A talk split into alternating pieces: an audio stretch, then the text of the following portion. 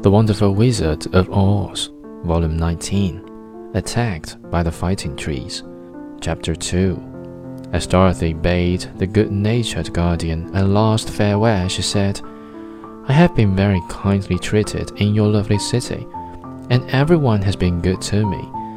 I cannot tell you how grateful I am. Don't try, my dear, he answered. We should like to keep you with us, but if it is your wish to return to Kansas, I hope you will find a way. He then opened the gate of the outer wall, and they walked forth and started upon their journey. The sun shone brightly as our friends turned their faces toward the land of the south. They were all in the best of spirits and laughed and chatted together. Dorothy was once more filled with the hope of getting home, and the Scarecrow and the Tin Woodman were glad to be of use to her.